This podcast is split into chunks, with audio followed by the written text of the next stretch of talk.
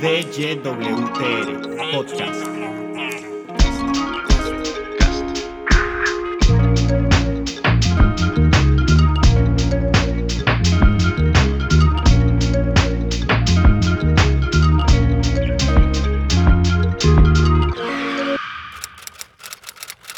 Capítulo 7.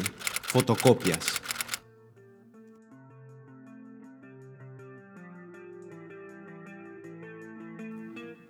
El sicario del líder del partido bufalista, Hiken Volfak, estaba listo para ser sacrificado con el fin de salvar a Buffalo Bay Wind. El último se debatía entre la vida y la muerte. ¿Qué tipo de sangre es Búfalo? ¿En serio me está preguntando eso? ¿Es usted un profesional de la salud? le preguntó Lee Perspik. Lo sentimos, señor Perspik. Las pruebas arrojan un tipo de sangre desconocida en nuestra base de datos. Desconocemos el porqué y los pormenores. No podremos comenzar la cirugía, respondió el médico del hospital de Xinyu. Mierda, se me ocurre algo. Inuen, ¿dónde se metió? Él debe saber. ¿Alguien ya lo localizó? preguntó Lee. Timbra y timbra nada, no contesta, respondió uno más del partido bufalista. Insistan, insistan, buenos para nada, afirmó Lee. Ya está conectado, ahí está, exclamó uno más del partido bufalista. Inuen, ¿dónde mierdas anda? le preguntó Lee. Se me hizo tarde, pero ya voy en camino a la sede, respondió Inuen, limpiando su boca seca por la borrachera del día anterior y la culpabilidad de ser el polvo después de la primera vez. ¿Quién es, mi amor? preguntó Camila Du Espinazao. ¿Camino a la sede? No sea descarado. El jefe de... ¿Está agonizando en el hospital de Xinyu y usted cuchicheando con una guaricha? dijo Lee. ¿Cómo así? ¿Qué le pasó a Búfalo? preguntó Inuen. Un atentado. Al parecer, el sicario trabaja para papel bombón, respondió Lee. Maldición. ¿Y lo agarraron? preguntó Inuen. Claro, lo vamos a sacrificar para la cirugía de Don Búfalo, afirmó Lee. Ya mismo voy para allá, exclamó Inuen. No es necesario que venga. ¿Qué tipo de sangre es Búfalo? le preguntó Lee. AB negativo, respondió Inuen. ¿AB negativo? Doctor, es AB negativo, exclamó Lee. Ya voy para allá, dijo Inuen, colgando el teléfono, remangando su camisa, cerrando su reloj y apretando sus pantaloncillos. ¿Qué pasó? ¿Por qué tanto apuro? preguntó Camila. Me tengo que ir, ahora regreso, pero tú podrías quedarte si así lo deseas, respondió Inuen. ¿A dónde te vas? Creí que íbamos a almorzar juntos, exclamó Camila. Búfalo está en el hospital, no tengo más detalles, dijo Inuen. Oye, yo falté al trabajo, teniendo una reunión muy importante. ¿Así eres con todas? preguntó Camila. Tú no eres todas. Dudo que te dejen entrar al hospital, respondió Inuen. ¿Por qué? ¿Por ser tu guaricha? ¿Crees que no escuché al hombre con el que hablabas? preguntó Camila. Pero te levantaste con... exclamó Inuen. ¿Con qué? ¿Me levanté con qué? Contigo, mi amor. Ven y nos arrunchamos un poquito más, ¿sí? Búfalo puede esperar, en cambio yo no, dijo Camila Du Espinazao, abriendo de par en par sus piernas. No me pongas a escoger, exclamó Inuen. ¿Te puedo acompañar? No me voy a quedar aquí esperándote como una tonta, dijo Camila. Hagamos un trato. Tendrás que prometerme que te vas a comportar, respondió Inuen. Deja de ser machista, no soy tu mascota, yo sé comportarme. ¿Está en el hospital de Xinyu? preguntó Camila. Cambia la actitud. No te invito para que discutamos. Ya sabes para qué preguntas. Más bien cámbiate y me acompañas, respondió Inuen. Deja de ser tan contestón. Mierda. Adivina cuántas llamadas perdidas tengo, preguntó Camila. Diez, veinte, cuarenta, no sé, respondió Inuen. Risk, risk. Sigo bajando y risk, risk. No te miento, son más de 40, dijo Camila. ¿Ya estás lista? preguntó Inuen. Sí. ¿Alcanzó a bañarme? preguntó Camila. Yo voy a irme sin bañar. No sé. Haz lo que quieras, porque si te digo algo te delicas, respondió Inuen. Es que yo no quiero ponerme la misma ropa de ayer, dijo Camila. ¿Cómo así? no te entiendo. ¿Crees que yo tengo ropa de mujer? preguntó Inuen. No, yo traje mi propia ropa de cambio, respondió Camila do Espinazao. ¿En ese bolso tan pequeño? No lo puedo creer, exclamó Inuen. Sí, es doble faz. Además, es lo que ahora se usa y hay que estar a la moda. La moda del asesino de recibos, dijo Camila. Sex Workers Station Podcast. Risk estaba en su apartamento preparando su desayuno, adicionando leche de vaca a los cascarones vacíos de huevos, algo de queso fundido en los trozos sobrantes de las naranjas y pan extraído de las porciones más estupefactas que un chef se pueda imaginar. La ornamentación políticamente gradual. Se sentó en una silla de cuero vacuno. Luego enderezó los cubiertos y palpó la comisura de su celular, descremando la llamada sin límite de datos a Camila Du Espinazao. Hola, gracias. Aceptaste mi llamada, dijo sarcásticamente Risk. Perdón, pero es que donde estaba no había señal, respondió Camila. Deja las excusas baratas para otro día. ¿Dónde estás? preguntó Risk. Voy camino al hospital de Chinyu, respondió Camila. ¿Hospital? ¿Estás bien? ¿Qué pasó? preguntó Risk. Yo soy bien, estoy acompañando a Inuen a ver a Buffalo Bay Wind, respondió Camila. ¿Qué? ¿Cómo así? ¿Qué haces con ese huevón? Allá tú. Yo no me voy a entrometer en tus líos maritales. Compra las pastillas anticonceptivas antes de abrirle las piernas, dijo Risk. Sí, mamá, exclamó Camila. ¿Mamá? ¿Escuché bien? ¿Dijiste mamá? preguntó Risk. Sí, escuchaste bien. ¿Hablamos luego? preguntó Camila. No me vas a endulzar el oído. Así me digas mamá, sigo siendo tu jefe. Tantos pretendientes que has tenido y precisamente te metes con un bastardo bufalista. Tus palabras no van a enternecerme, ternera. Necesito que me hagas un favor. ¿Puedes? preguntó Risk. Obvio, dime, preguntó Camila. Me pondré en contacto con Febrilo Campos para que te haga llegar algo que le debes entregar a Búfalo. Es un regalo, respondió Risk. ¿A qué horas viene Febril? ¿Qué me va a entregar exactamente? preguntó Camila. Mm, unas rosas y un mensaje, respondió Risk. Qué lindo detalle de tu parte, exclamó Camila. Aquí es donde quería llegar. Nadie puede saber, nadie es nadie. Será una incógnita cómo llegaron las rosas, el florero y el mensaje. Ni siquiera de dónde vino el agua, dijo Risk. ¿Seudónimo? ¿Anónimo? preguntó Camila. Entras al hospital, Pones el florero en la habitación de Búfalo y ya. Febril no puede saber qué vino de nosotras. ¿Estás ahí junto a él? preguntó Risk. Estoy en una sala de espera. Creo que él estaba hablando con los doctores, respondió Camila.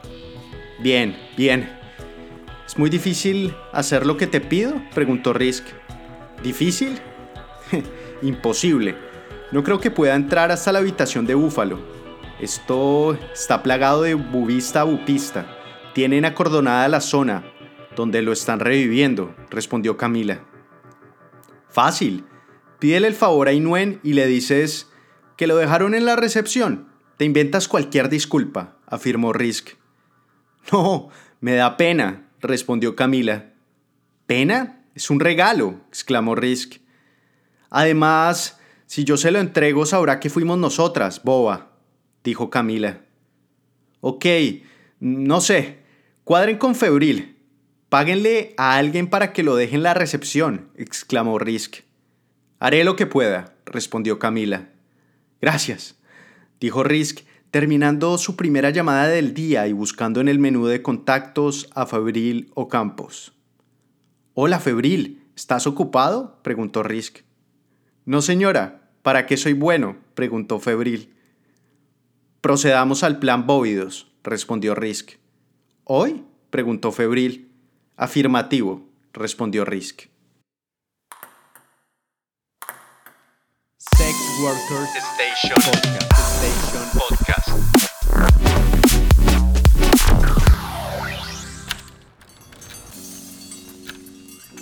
Febrilo Campos salió despavorido de la fábrica de leche orgánica rumbo al hospital Chiniu.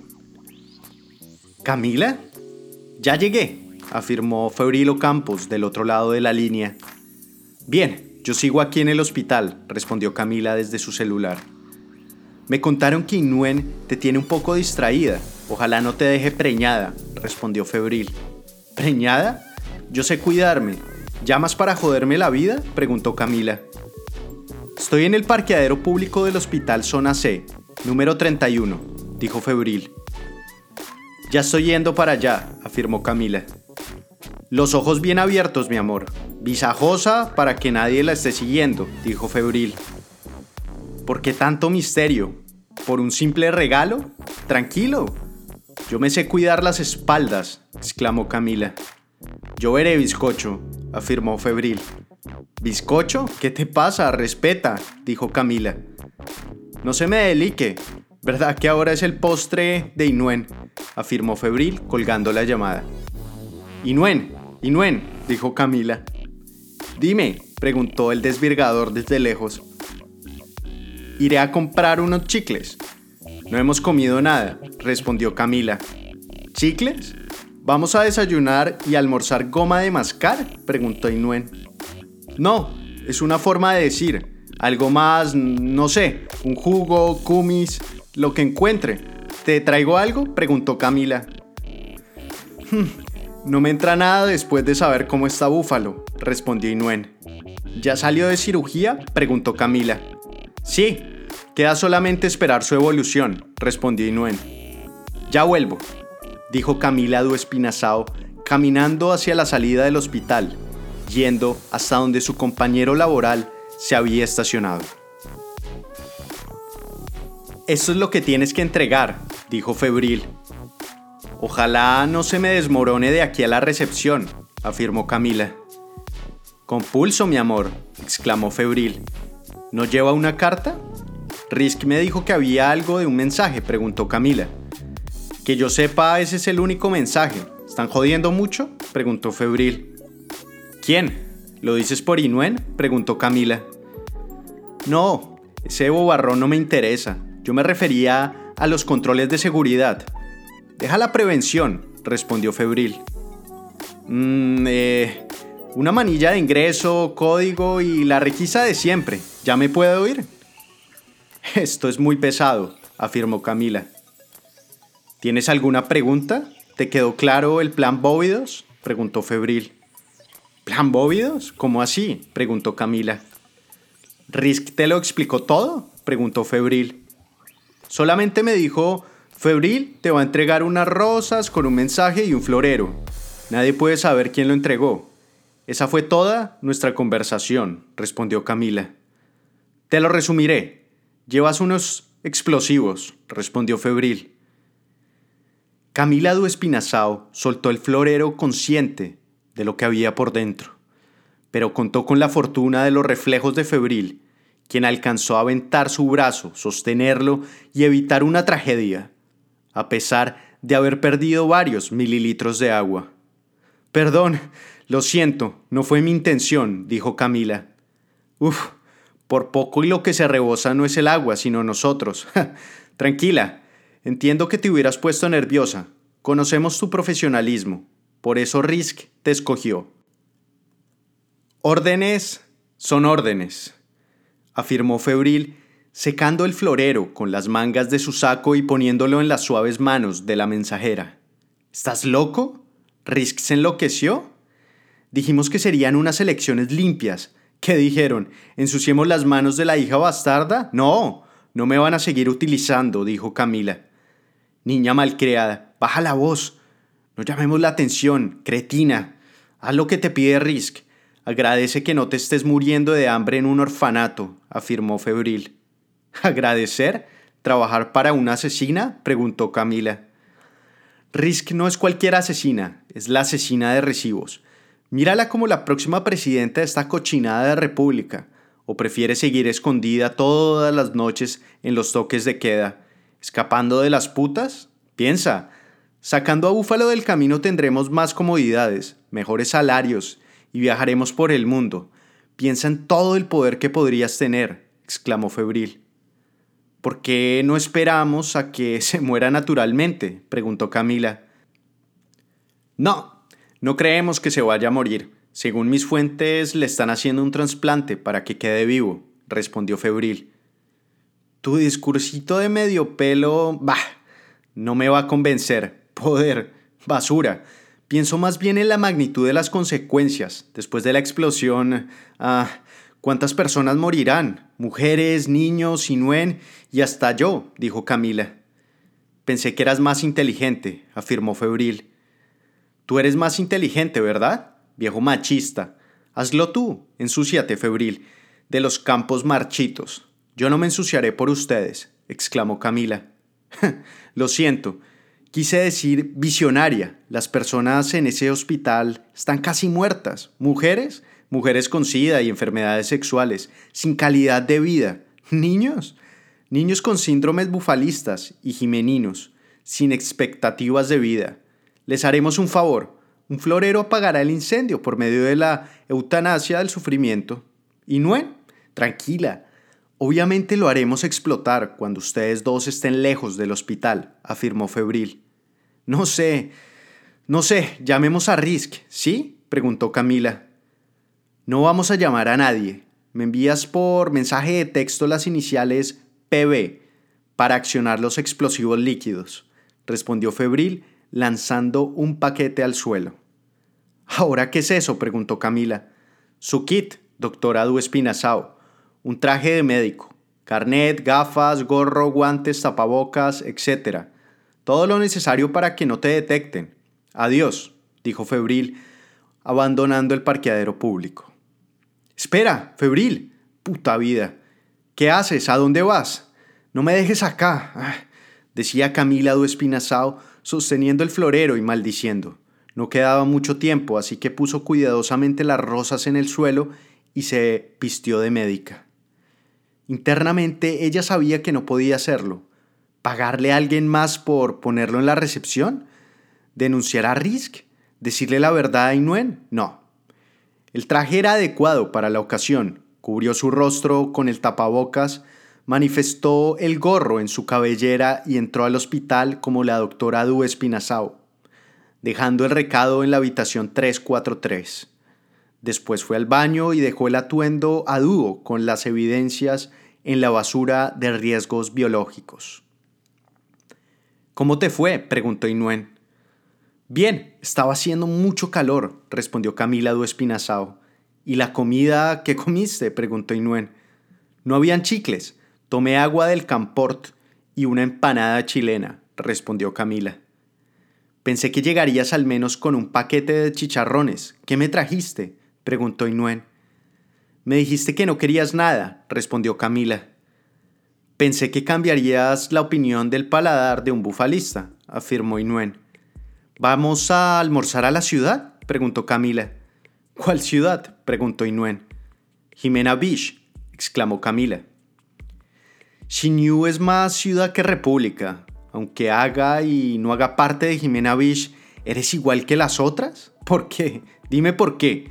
Yo no tengo ninguna enfermedad sexual. Racista fronteriza, dijo Inuen. ¿Las otras? ¿Cuáles otras? ¿Las zorras bufalistas con las que te acuestas? exclamó Camila.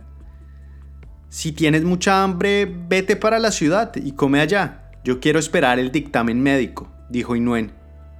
No quiero interrumpir la discusión de géneros. Pero vea, Inuen, la muchacha tiene hambre. Llévela a un buen sitio. Yo le recomiendo ir a Kurek. Además, la operación de búfalo fue exitosa, afirmó Lee Perspik. Sí, pero no nos confiemos. Camila, ¿quieres ir para allá? preguntó Inuen. Como tú quieras, respondió Camila. ¿Quieren ahorrarse unos pesos? Hay sobra harta carne de Kneckbolfak. Ja, dijo Lee. Ja, mi estómago se perfora, seguro que explota, exclamó Inuen. Bueno, entonces vamos a. a Kikskurek, Perspik. ¿Tú también vas con nosotros? preguntó Camila. No, yo esperaré el dictamen médico final para visitar a Búfalo y se los haré saber, respondió Lee. ¿Familiares del paciente Búfalo Baywind? preguntó el enfermero de turno. Yo, doctor, respondieron a Duo Nuen y Lipperspeak. No soy doctor, soy el enfermero de turno. La operación fue un éxito y el paciente continúa en observación. ¡Qué bien! Búfalo de metal es un agraciado de la vida, exclamó Inuen. Búfalo de metal, eres mi adoración. Ya escucharon al enfermero de turno. Búfalo está vivo, exclamó Lee. Perfecto. Permiso, dijo el enfermero de turno. Dicen que hoy lloverá borbotones. Mejor llegar temprano a casa, exclamó Camila, tonificando la inexorable salvación del Hyperspeak. Mejor, con eso los lobos nos dejan descansar un rato, afirmó Inuen. La lluvia los espanta, pero los techos los contraen. Gusto en conocerte, Camila, dijo Lee. Un placer conocer al que por celular decía que yo era una guaricha. De todas formas, gracias por la recomendación respondió Camila, dejando con la mano extendida al Hyperspeak. Mujeres, exclamó Inuen. Machista bipartidista, dijo la mercenaria de Risk junto al abrego de Búfalo Baywind, abordando un vehículo y dirigiéndose a almorzar en Akitskurek. La opacidad del camino recordó a Camila enviar el mensaje PB a Febril o Campos para no olvidar la detonación apolítica sumida en pétalos de tapabocas. Sex Workers Station Podcast.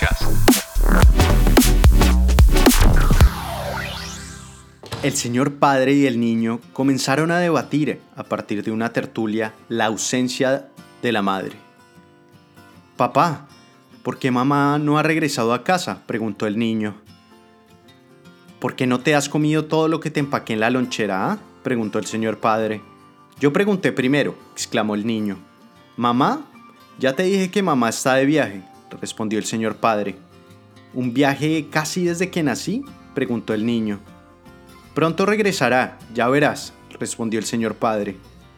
No toque la lonchera, después de que me dijeron que mamá era un error ortográfico, dijo el niño. ¿Un error ortográfico? ¿De dónde sacas eso? No hagas caso, exclamó el señor padre. ¿Qué significa coma? preguntó el niño. ¿No te lo han enseñado en clase? preguntó el señor padre. Quiero que veas mi maleta, dijo el niño, señalando las manchas de liquid paper que decían coma, coma, coma. Hijos de puta, exclamó el señor padre. ¿Qué dijiste? preguntó el niño. No dije nada, respondió el señor padre. Ja, dijiste una grosería, te atrapé, exclamó el niño. Perdóname, sí, exclamó el señor padre. ¿Por qué lloras? preguntó el niño. No es nada, un polvo me entró al ojo, respondió el señor padre. ¿Un polvo?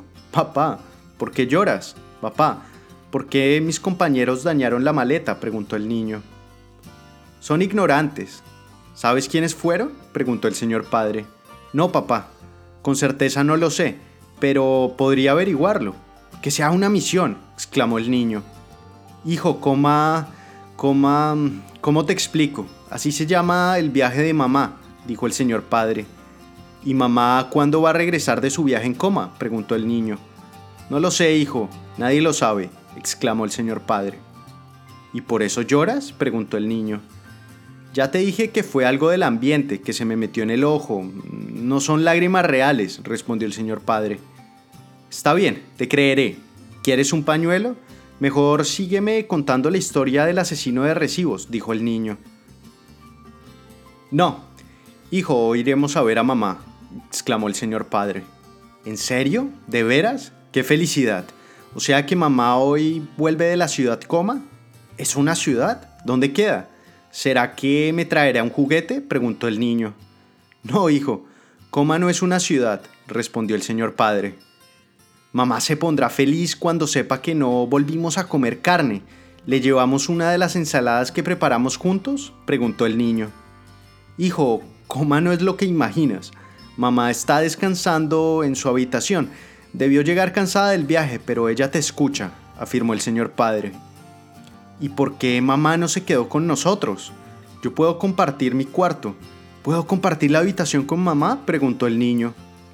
Mamá decidió alquilar su propia habitación, porque ya te dije que estaba muy cansada, respondió el señor padre. O sea que después que descanse, ¿volverá con nosotros? preguntó el niño. Mamá no volverá con nosotros, gritó el señor padre.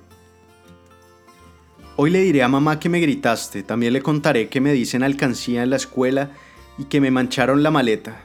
Y cuando se despierte voy a decirle que tú no me has querido cambiar de escuela. Luego vendremos a casa, le mostraré mi habitación y jugaremos juntos, exclamó el niño.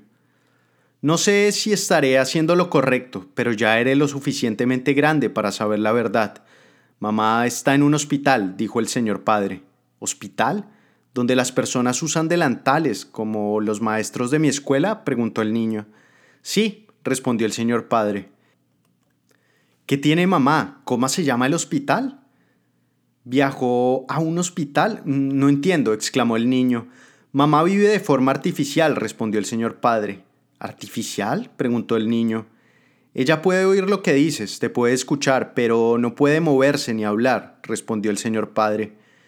Pero tú dijiste que estaba de viaje, no entiendo. ¿Se fue de viaje a coma y volvió a quedarse en un lugar que se llama artificial? preguntó el niño. No, hijo. Mamá sufrió un accidente cardiovascular y cerebral, respondió el señor padre. Coma artificial, accidente cardiovascular, cerebral. No entiendo nada de lo que dices. Vamos a visitarla y cuando despierte, prefiero que ella sea la que me conteste. Estoy ansioso por escuchar su voz, dijo el niño. Hijo, pon atención. Entiendo que estés ansioso por ver a tu madre, pero antes de ir a verla, tienes que comprender que ella no es como uno de nosotros, afirmó el señor padre. ¿Qué quieres decir con que no es como uno de nosotros? preguntó el niño. Hijo, te lo he intentado explicar de mil maneras, pero es difícil, muy difícil. Tienes que entenderme. Mamá tiene un déficit en su corazón y cerebro, respondió el señor padre. Ahora tú me dejaste la cabeza en blanco, dijo el niño. Maldición. ¿Cómo te explico? preguntó el señor padre. Oh, maldición, me debes una paleta, afirmó el niño. ¿Paleta? Buen ejemplo. Lo haremos con un helado. ¿Te parece? ¿Sí? Oye, lo que te voy a decir, óyelo bien. Mamá tiene el cerebro congelado y los médicos que la tratan no saben cuándo se va a descongelar, dijo el señor padre. Súper. Mm, tengo una idea. Mamá tiene frío, yo le regalo mis cobijas. ¿Puedo, papá? ¿Sí? ¿Sí? preguntó el niño. Uf, hijo, eres muy inteligente, pero no sabes la magnitud del problema. La situación es la siguiente. La salud de mamá es delicada, pero cambiando de tema, ¿Sabes por qué los bravucones de tu escuela dañaron tu maleta? preguntó el señor padre. Ya te dije, tú eres el que no me para bolas. Ponme atención. Supongo que fue para ofenderme y hacerme sentir mal, respondió el niño. Sí, pero también lo hicieron porque alguien, no sé quién pudo haber sido, sabe la condición de tu madre y utilizó el liquid paper para hacerte saber que ella no va a volver, no va a regresar, pero aún así, em, pero aún sigue en tu memoria, nuestra memoria de conmoción. El destino no se puede borrar, afirmó el señor padre. ¿Borrar? ¿Entonces mamá está muerta? preguntó el niño llorando. Hijo, mamá no está muerta, pero es como si lo estuviera, respondió el señor padre. ¿Está muerta sí o no? Responde, dijo el niño golpeando al papá. Quiero que la veas con tus propios ojos, respondió el señor padre. ¿O sea que lo del viaje era una mentira tuya? preguntó el niño. Fue la única manera de darte esperanzas, de darnos esperanzas a los dos, porque aunque no lo creas, yo soy el más, el que más ha sufrido, respondió el señor padre. La señora madre y esposa se encontraba en un estado particular, pues sus bienes más preciados la querían ver, pero no podían escuchar las respuestas de la tesorera neurológicamente indispuesta a las típicas visitas de hospital. Mamá, preguntó el niño acercándose al oído derecho. Enfermera, ¿nos podría dar un poco de privacidad? preguntó el señor padre. Sí, ya me retiro, respondió la enfermera de turno. ¿Qué es ese bip bip? ¿Eso verde y negro? ¿Montañas? ¿Un juego de arcade? preguntó el niño. Los signos vitales de mamá funcionan igual que la bolsa de valores. Tu señora madre tiene un valor imposible de canjear en el mercado neuronal. Su cerebro y corazón son órganos escasos. La mente de mamá persigue la neutralidad de, de aún continuar con nosotros, respondió el señor padre. Mentiroso, yo no veo ningún corazón descerebrado, excepto los que dibujamos en la escuela, mucho menos el de mamá, exclamó el niño. Hijo, entiendo que estés molesto y dudes de todo lo que te digo, pero mamá nos está oyendo y no le gustaría vernos discutir. Así que compórtate, dijo el señor padre. Parece un parque de diversiones, porque está llena de toboganes, rodaderos, túneles, saltarines, inflables, preguntó el niño. Le ayudan a respirar mejor, a mantenerla viva, respondió el señor padre. ¿Puedo abrazarla? preguntó el niño. Sí, yo te puedo ayudar, ¿Quieres que te alce? ¿Te ayudo a subirte? preguntó el señor padre. Dale, gracias, respondió el niño, cayendo en los brazos de su mamá y refugiando la conexión inexplicable del lazo maternal e infalible del parto. ¿Algo más que le quieras decir a mamá? preguntó el señor padre. ¿Puedo quedarme a dormir con ella? Solo por hoy, ¿sí? preguntó el niño. Disculpen interrumpirlos, dijo la enfermera de turno. ¿Ah? preguntó el señor padre. La paciente debe descansar y la hora de visitas ya está por terminar, respondió la enfermera de turno. Hijo, tenemos que irnos, el viaje ha terminado por hoy. Vamos de vuelta a la terminal. No quiero que perdamos el camino y tenemos que almorzar, afirmó el señor padre. No, yo no quiero irme. Déjenme aquí con mamá, dijo el niño. Tranquilo, chico, fue un aviso nada más. Aún les queda tiempo, pueden regresar mañana, argumentó la enfermera de turno. Hijo, podemos volver al día, el día que quieras, exclamó el señor padre. ¿Y si mamá no regresara del viaje, dónde sería la próxima parada? preguntó el niño. El cementerio, respondió la enfermera de turno. Enfermera, por favor. Shh, limítese a hacer su trabajo. ¡Qué sangre fría! ¿No ve que es un niño? Su pacto entre vivos y muertos no es nuestro dilema. Respete al niño, respete a mi esposa, respéteme a mí, dijo el señor padre. Solo dije la verdad, después de un estado como el de la paciente, uff, cuentan los días de las ilusiones. No le dé falsas esperanzas a su hijo, exclamó la enfermera de turno. Usted es una simple enfermera, limítese a poner inyecciones, supongo que eso fue lo único que debió haber aprendido. Por eso no la han ascendido, me encargaré de que nunca la asciendan y la saquen del cargo. Yo creo que... Yo creo en lo que me dice el médico de cabecera. Hablaré con su supervisor, exclamó el señor padre. ¿Falsas esperanzas? Enfermera, ¿qué sabes? ¿Qué me ocultan? preguntó el niño. Dígale a su hijo la verdad. Es mejor que lo sepa ya y no cuando la camilla sea un ataúd, respondió la enfermera de turno. No le prestes atención a lo que dicen las medias veladas blancas. Vámonos, exclamó el señor padre. No, no, yo no me voy a ningún lado hasta que me digan lo que tiene mamá. ¿Va a despertar? ¿Sí o no? preguntó el niño. Aunque tu padre no te lo diga, yo te diré que tu mamá necesitará de un milagro, afirmó la enfermera de turno. Lárguese, largo, fuera, sarnosa, exclamó el señor padre. La enfermera de turno abandonó la habitación. El niño continuaba aferrado a su madre. No la quería soltar. El señor padre fue testigo de la explosión de la verdad. Las falacias fueron consumidas por el fuego en el hospital de Xinyu.